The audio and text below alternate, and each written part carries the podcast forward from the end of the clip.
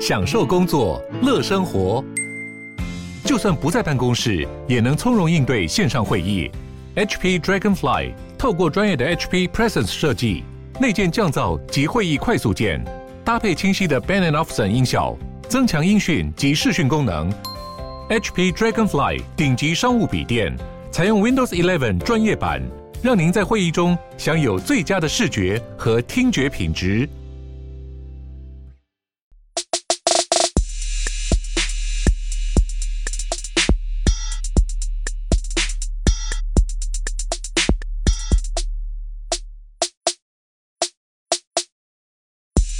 好，那刚我们就是大概理解到投资这种新创企业的风险嘛，所以我们也看到说它的上下档波动是非常大的。但是为什么我们标题一开始有提到说，在市场或者是我们说 GST 鞋价整个都在崩跌的情况下，为什么有人是维持获利的？而且它是在一个很糟糕、很糟糕的时间点进场的。好，没错，这边就是要跟大家认真讲说。好好认真的去把我们的公开 podcast 的内容内化，其实应该也能让大家投资是收益不少的啦。我基本上真的就是用到 EP 四十四跟四十六集的概念而已。呃，为什么会用到那个概念？我再跟大家讲一次。基本上我就做了一个东西叫做合约套期保值。如果你对这个名词很陌生，那我欢迎大家再回去听四十四集跟四十六集。我这边可以再快速的讲解一次。那合约套期保值的概念，基本上就是说，今天我。买一个东西的时候，你可能是着眼于一个点。那举例来讲，就是网络上有很多小币的 LP，LP 就流动性挖矿，就是它给你的年化收益是不错的，可能会给到什么二十趴、三十趴、四十趴、五十趴。对，所以你就会很想赚这个利息嘛。因为你现在如果去存什么中心化的交易所，可能就是八趴、十趴。所以我就是在四十四级跟四十六级，还有四十三级的时候，都有跟听众分享了，说哦，我现在有一些年化二三十趴收益的策略。对，那这些基本上就都是要用到这个概念，就是因为网络上链上给的收益确实不错，会给到四十趴、五十趴。但我们投资最怕一件事情，这在股票圈也有，就是赚了利息，赔了价差。所以我为了避免说我去赚它利息的时候，但是我虽然赚五十趴利息，但因为加密货币波动也很大，也可能赔掉超过五十趴，那我甚至都还亏损，这样就不好嘛。所以我要怎么做这件事情呢？就我要让我的这个。进去买的东西的价值不要受到剧烈的波动，那不要剧烈波动方法最简单的方法啦，就是说我就去用合约等量等值的放空，就是我如果今天买了一万美金的，我那时候举的例子是我如果那时候在在挖森巴斯的矿，我现在已经停挖了啦。那如果大家好奇原因，也是留言，我们看留言数多，我们再 我再跟大家讲为什么我停挖了。那总之就是当初森巴斯跟 Matic 那个时候收益就算起来年化有将近三十趴，所以我就去挖那那一个矿。那比如说，如果我买了两万美金去组那个 LP 的 s e n b u s 跟 Matic 的 LP 的流动性，我就在中心化交易所等量放空了各一万美，就一万美金的 Matic 的一倍空单跟 Sandbox 一倍空单的币这样。那这样的好处就是说，理论上在 Sandbox 的价格往下掉，比如说我买 Sandbox 的时候，举例来讲是四块好了，现在应该是一点多块，但它往下掉五十趴，理论上因为我合约有做空，所以这个。Sandbox 这本身这个现货掉下来的价格，就会被我合约做空的价格的获利给弭平，这样大概基本上最理想状况是这样。那当然，我们后来四十四集跟四十六集再跟大家讨论，就是一些更进阶的问题是，是因为那种 LP 挖矿就会出现一个比较难的状况，是说有可能中心化交易所一开始你组的这个数量是完全对冲的，就是因为数量跟链上你买的现货数量一模一样嘛，但后来链上数量可能会会变动，但你中心化交易所不会一直变动，那你怎么办？所以我们后来就跟有大家讲一些更进阶的概念，是说你要去怎么估算你什么时候要关单，以及你什么时候会有比较大损失。那我这边就不再去讲，但基本上最简单的观念，这个 Setos 你应该听得懂，就是我为了要避免我赚利息的时候赔了价差，所以我就会去做一个合约避险的一个动作。放空，然后用一倍的空单来放空，因为这才叫避险。如果我我用两倍、三倍、四倍特别去做，那这个时候你你不用讲它避险啦，就是你平常也可以做一个两倍空单或三倍空单嘛，那就是你主观性的在做一个做空的交易，就是你认为这个你做空的东西的标的理论上未来是会下滑的。但我现在在 STEPN 运用到那时候概念是用到是一倍的合约空单去避险。为什么要避险？很简单，就是刚刚跟大家讲的是你的正确认知有没有？就如果你认知 STEPN 这种跟 FI 游戏是玩到越后期。理论上，它死亡的几率越高，或者是它的波动应该会越剧越剧烈，就是难控，因为理论上越来越多人要领钱。那五月二十一，我那时候准备进场的时间点已经是极晚了，所以我第一个认知就是，我千万不要为了赚 STEPN 这什么四天回本、八天回本，然后就把本金赔掉。因为假设我在第二天它就崩跌了，那我的本金就会不见嘛。当然就是所谓我刚才前面讲的赚了利息赔了价差嘛。所以我为了避免这件事情，所以我一开始在碰 GameFi 的游戏的类型的时候，我就是都一定会拿合约去避险，这是第一个概念。讲完之后，我想问你一个问题：这个人他是看到我们那个脸书贴文来问的，因为那天贴文有提到套保这个观念，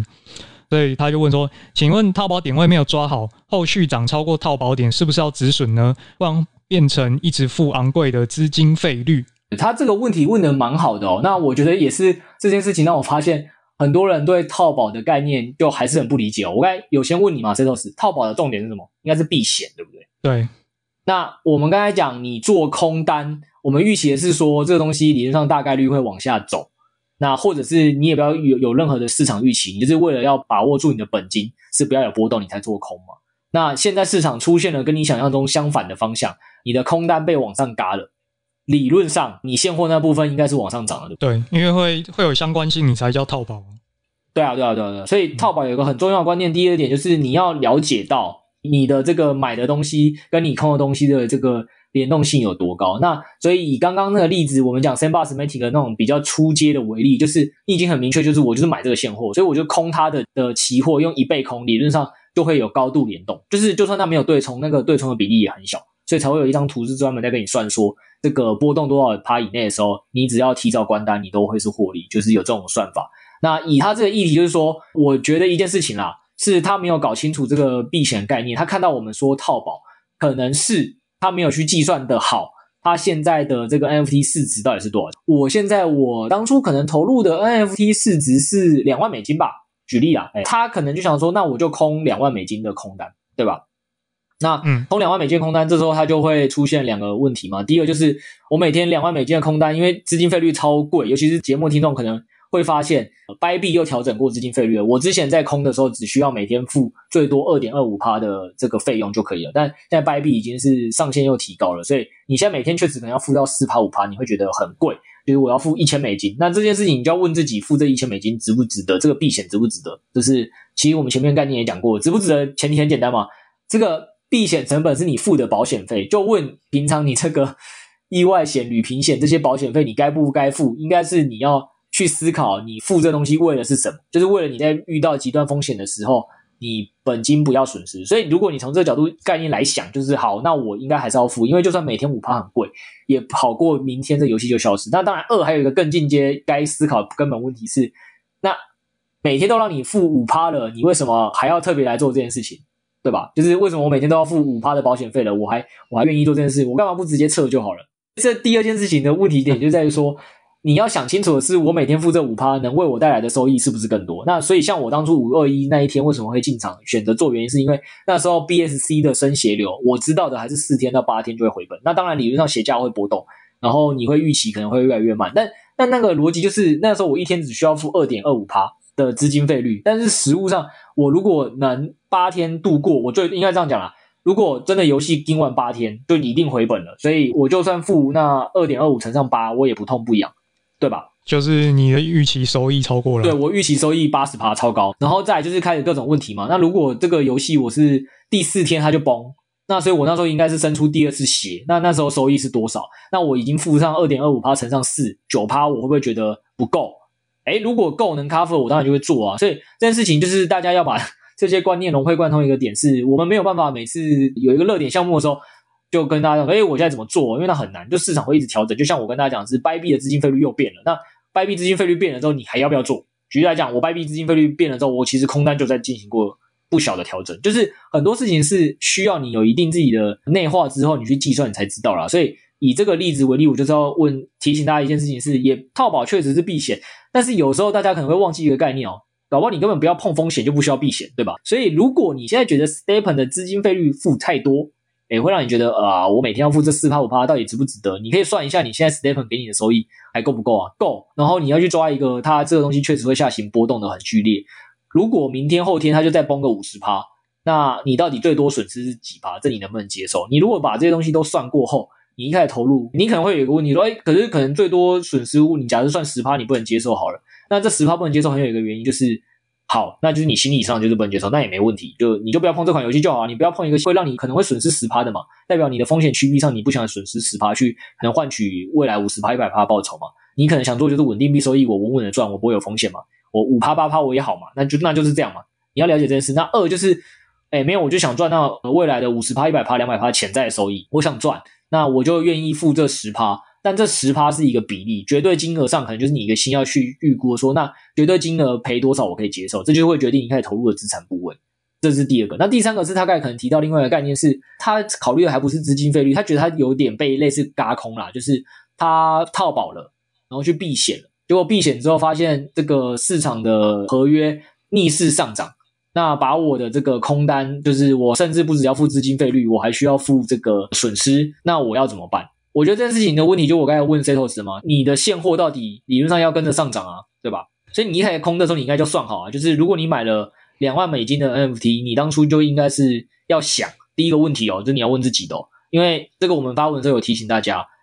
你如果买的是 Solana 链上 NFT。可能相对问题还小一点，但 BSC 链上的 NFT 是跟哦我们现在能空的 GST 的是 Solana 上 GST，它没有完全联动的哦，没有完全联动的情况下，你该怎么空，空几倍，就是你要思考问题。举例来讲，当初我在做的时候，我没有去认真去要细算那个啦，因为我觉得这个这个东西有一个比较简单的算做法，就是说我会去拉拉过去七天、十四天、二十天这两个东西的波动度的这个相关性。那通常就是这相关性什么意思？就是说，如果 BSC 链的鞋价往下跌三十趴。那到底通常这个 Solana 链的 GST 合约会下跌或上涨几趴？就是你要先去知道那个波动后，你才比较好去调配空单的比例，那理论上才会做到比较完全对冲。没错，那为什么我完全不错这件事情？原因是因为，哎，今天说 STEPN 这款游戏的 BSC 的 GST 它就是一个新的一个市场，然后那时候大概我进场的时候五二一可能也不过就不到第一个月吧，所以我觉得那些数据每天都有可能会变动，所以你拿过去的数据硬要希望未来涨这样是很难的。所以从一开始我就抱持着一个比较正确的心态，就是。我一开始进去的这个本金啊，我是摇摇抓的很惨烈的。就是如果我这个空一倍的空单，然后也完全没有办法 cover 的话，就是瞬间归零的话，可能我实际上的损失是会高达五六十帕都有可能的。因为它它可能没办法完全对冲，那甚至是七八十帕。那你到底能不能接受？那如果你不能接受，你可以做的方法就是，那我就改开成两倍空单、三倍空单都可以。但大家就要知道，你越不能接受的最大的损失的的状态下，你的空单。开的越高倍，虽然可以帮你对冲，甚至还可以帮你额外获利，但你会出现的下一个问题就是，它也越来越容易就被你轧空。就是你开三倍空单，你可能上涨三十三趴，你就保证金就会全没了，那就是另外一个你要面对的一个议题。所以才会跟大家讲说，投资前你要针对投资策略做好一个很好的全程的思考，就是这个东西我到底要投多少钱？那投多少钱就攸关于说，你觉得这个潜在收益，拿这个钱放进去之后。你觉得是不是你觉得好的？如果是，它就是一个好的决策。如果你觉得不好，你从头到尾就不要做。还是回到开店的举例跟大家讲好了。你觉得做一个珠宝买卖业的人，或者是做任何一个鱼货批发买卖业的人，他难道不需要先付一笔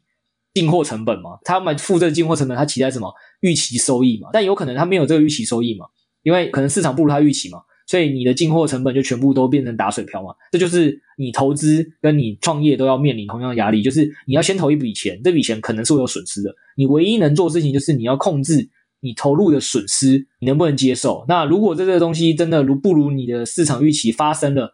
没了，你还有没有第二笔、第三笔、第四笔、第五笔能投？你越有多笔能投，你就未来越有机会。只要你对市场的判断一直都是对的，这个市场判断不一定是币圈投资市场。还有包括什么鱼货上涨下跌，那个珠宝上涨下跌，你只要是高胜率是对的，然后高几率是对的，然后这个预期报酬你也抓得好，就说哦，你不要投一本金一，就你只能换五趴的毛利。这其实也是我刚才故意问 Setos 啊，其实生技业、钢铁业、健身房、饮料店的毛利跟净利都不一样，所以其实你在创业的时候，你还会在思考这个问题啊。我投这个行业，我的获客能力、金流还有毛利率哪个高哪个低啦？所以这些东西创业跟投资很多思维其实是共通的。因为你在做事情都是一样，就是我要做对一个判断市场未来的后市，我要做出一个相对正确的选择。那做这个选择前，我要投入多少本金，然后我能承受多少损失，我能承受几次，然后这个预期收益的除以这个报酬，如果我觉得不好，有没有更适合我的行业去创业或去投资的币种，都是一样的。所以如果你把这些事情都结合，就会发现这件事情很困难，但其实你只要想清楚。要怎么做就没那么困难。我我再讲一个，刚才那个一倍嘎空、两倍嘎空、三倍嘎空，对我来讲，我当初怎么做？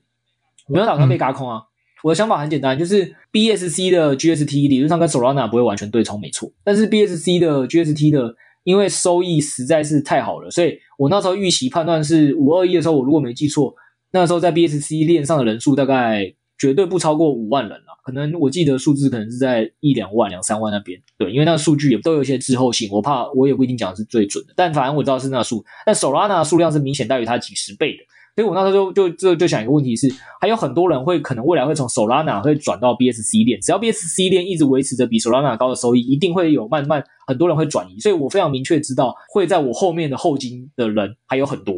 所以我觉得我那时候投入其实理论上。要输的几率会偏低。刚刚那时候还有结合数据啊，就是我算了一下胜率，是我觉得后面还有很多人进来。那为什么现在很多人没有进来？很简单，因为它是一个新的链，而且它入场成本特别高。以我刚才讲那个生协最暴利的回本，就是很多人可能已经在 BSC 链了，那他也玩的方法不是走生协流，他玩的是一般的所谓的走路赚钱，只是因为 BSC 链上的 GST 的价格比 Solana 链上的好，所以他们就会去那边走路赚钱。但其实都是走路赚钱而已。那相对它就收益比较稳定一点，但它就没办法赚暴利。但我那时候评估这种游戏，GameFi 这种游戏，我刚才有讲，你要先认清你在投资产业的本质是什么。我认知的本质是这个产业是一个随时都有可能随着这个天气增加瞬间就崩溃的产业，所以在这种产业你要进行投资，最大的不是先想说它崩的时候我的风险就是一百趴不见了，所以我要用一个相对稳定的方法来做。我那时候想的问题是，我就是要用最大风险的情况下，在这边最快速的把自己拼到回本，回本之后我就赢了。所以我那时候直接瞄准的就是这个风险最高方式去做，然后以及我那时候一算就发现，这个风险最高成本，一般的人光投入，再加上如果你还要避险，至少要准备八万美金。那八万美金这件事情，我觉得应该是很多的前期的小资族是呃做不到的，所以我觉得那是我的资本的护城河的门槛。所以我综合判断之之下，都会觉得那时候胜率偏高。那的 Solana 的游戏如果一直运转的下去顺利的话，就会有越来越多的 Solana 的。人存到了钱，然后他又觉得 BSC 链的收益更香，他又可能又会把钱投进来，所以在种种的判断下，我都会觉得那时候胜率是挺高的。对，那当然不撇除后面一周就是发生了他们企业发出清退，但我觉得那后面还有很多可以讲啊。那其实不单只是公关危机，我觉得那有很多刻意性的操作，那这些操作绝对都不是我当初五二一那一天投入市场的时候会预料到的事。那我当然后面现在对这些事情又有新的见解跟看法。对，那我觉得这件事情还是回归给大家的几个概念是：如果你今天在投资一个产业前，你就知道说这个产业是高风险的，你就会有不一样的操作的逻辑跟方法，你就知道你要特别避险。然后你对避险的这些金融的知识，其实我们前面讲了这么多集，你都有正确认知的话，你就知道怎么灵活的去进行操作，然后以及避险的本意到底是什么。对，然后该两倍三倍空单的话，我要怎么样让自己不爆仓？就是我应该要去放更多的保证金在里面。那像我当初放进去的保证金是。它就算欧泰，他都高不爆，就是不会把我嘎空。我然后我觉得它长期一定又会偏弱势下去，所以它又会再掉下去。所以我不太 care 短期的嘎空的事情。对，那所以以那位 FB 有的问题就是，我觉得可以分两个。第二点就是你当初空的金额会不会你你没有算对，又或者是你只在乎了你空单的损失。但你可以去看一下，搞不好你的 NFT 在上涨啊，你可以可以去进行一个调节啊，就是 NFT 那边你要卖掉一点来 cover 你这边空单的损失。对，这也是一种方式啊。没错，总结的相当完整。那我直接开始工商我们的付费 Podcast 哦。哦，对，你你讲一下，我们付费 Podcast 现在还进行一个升级大转型，相信应该蛮多听众就是好奇，我们现在猫群内部到底平时都在谈论些什么嘛？那因为我们目前有 J 老板的加入，那目前每周猫、哦、如果诶、欸、有人不知道的话，他就是我们现在频道叫几位币圈千万交易员的呢喃嘛。后来我找了一个我的好朋友是亿万交易员啊，好不好？他就是 J 老板，然后现在一起来跟我们做呢喃猫。的项目方这样，对，哎、欸，最近加盟，没错，J 老板的加盟，所以目前猫群里面每周都会有 J 老板的这个 AMA 对谈，会包括分享一下他对于目前近期市场的走势，他的观点，或者是他认为最近有什么板块是值得研究的。啊、猫友们有疑问，当然也会相应的再提出啊。那由于这些资源跟呃内容相当的丰富，所以我们往后这些付费 Podcast 也会纳入我们这个精华剪辑的内容。对，然后我也发现 C 投资捧新老板捧得非常明显了，好不好？讲 讲的好像那个周四跟周日的那个实战分享，我都没有去分享一样，都是 Z 老板在分享，就一样啦。就是如果你觉得像今天我这集公开 Podcast 回复有些观念对于你有点启发或有点帮助，那我们在我们的猫群现在我跟 Josh 呃 Josh 在做的事情就是会回复更多关于现在市场我们到底怎么看以及怎么做的一些做法了。对，然后还像刚才讲的，就是有一些猫友可能对自己手上的有些部位或币种他不是很了解，他拿出来问，如果我们有办法回答的，我们也会回答说我们对这个东西的看法是怎么样，就是一个互相交流。对，那我们未来就是如 Setos 讲的，因为实在太多了，像上周我我们光回答就是一周办了两场嘛。两场就各回答了一个半小时，这三个小时的内容其实拿去剪付费 p o d c 可以剪出非常多集的精华内容。那我觉得也是对很多可能群众现在更想要知道我们市场相对偏熊嘛，不太确定的情况下，后市怎么操作，更需要有一些有经验的人的分享的话，会是一个蛮好的。所以我就跟这个 Setos 他们讲说，诶，那以后就是反正你们也都会听嘛，听完之后如果你们真的觉得，诶，你自己有收获，觉得不错的。就可以把一部分的东西剪进去。那当然，我们中间付费 podcast 还是会掺杂我们研究员写的研究报告啦。就是因为研究员研的研究的东西很多时候是偏长期的嘛，是长期在布局跟观察的。你要累积很多的思考的脉络。那我跟 Josh 可能分享比较多，就是即时的盘势，就会交叉的分享剪进去啊。就看那一周到底是研究员有看到值得长期布局的项目呢，还是我们即时的这个分享感觉是对大家比较需要的，我们可能就会剪哪一个，大概是这样。没错。所以大家来敬请期待一下我们这个付费 Podcast 的改版内容。没错，升级了。我现在已经把它叫做那个呢喃猫精华实战，内容更加的丰富。对，取了一个升级的名字，这样。好，那如果你喜欢今天节目的内容的话，记得五星留言加好评。呃，如果你有任何疑问，也可以在下面直接提问啊，我们都会在节目中一一的回复。那以及我们目前有这个公开的赖群跟 DC 群，可以在下面的链接找到。加入的话，就可以一起来讨论目前市场最热的议题。包含我们目前有一个大家都相当关注的 Stephen 专区，里面每天都有上百则、上千则的留言，大家都在热烈讨论近况。那目前录制的时间三点五十八分，我们等一下即将迎来 Stephen 的改版了。所以听众们记得持续的 follow 我们的 channel，我们会跟大家 update 最新的状况。今天就到这边，大家拜拜。两分钟后就要升级啦，如果之后想听我们继续分享 Stephen 的话，请这个留言刷起来好不好？大家拜拜，拜拜。